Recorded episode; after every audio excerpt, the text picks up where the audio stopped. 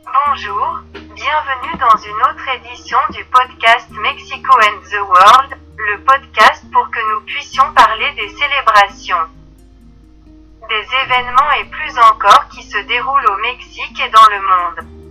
Cette fois, nous allons commencer par la célébration de la Journée internationale de la justice dans le monde. Cela avec vous savez que c'est très important au niveau international non seulement à cause de ce qui se passe à l'intérieur des pays. Par exemple ici au Mexique avec le trafic de drogue pour des raisons politiques etc.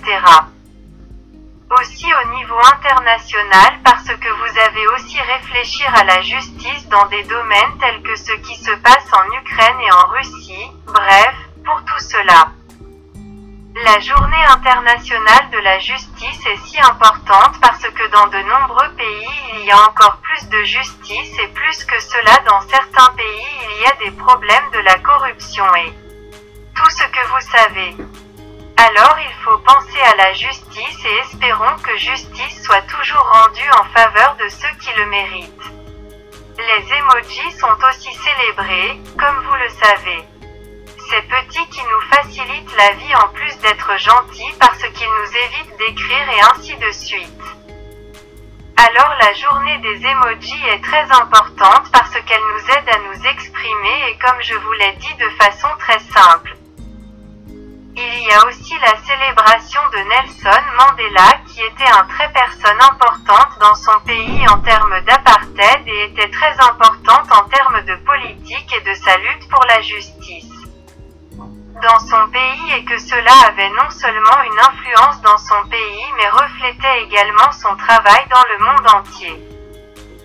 Par exemple avec l'apartheid. Jour oui, c'est très important de nos jours, puisqu'on ne s'assied pratiquement plus pour écouter les autres, il faut savoir écouter les autres, faire attention à eux.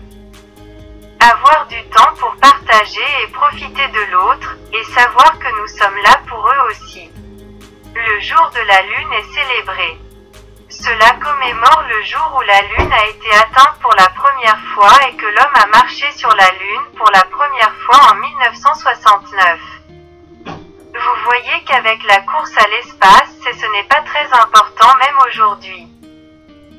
Certains mentionnent la possibilité de retourner sur la Lune et d'autres endroits comme est Mars, mais nous parlons Lune, vous savez donc que des sondes sont envoyées et tout a enquêté alors.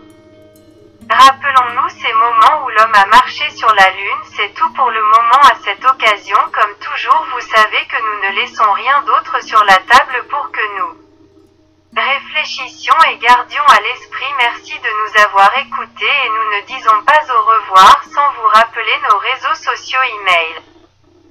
Podcast Mexico and the World gmail.com Twitter Mexico the World Facebook Podcast Mexico and the World YouTube Mexico and the World Merci encore de nous avoir écoutés et nous avons hâte de vous voir dans notre prochaine édition. Merci bye.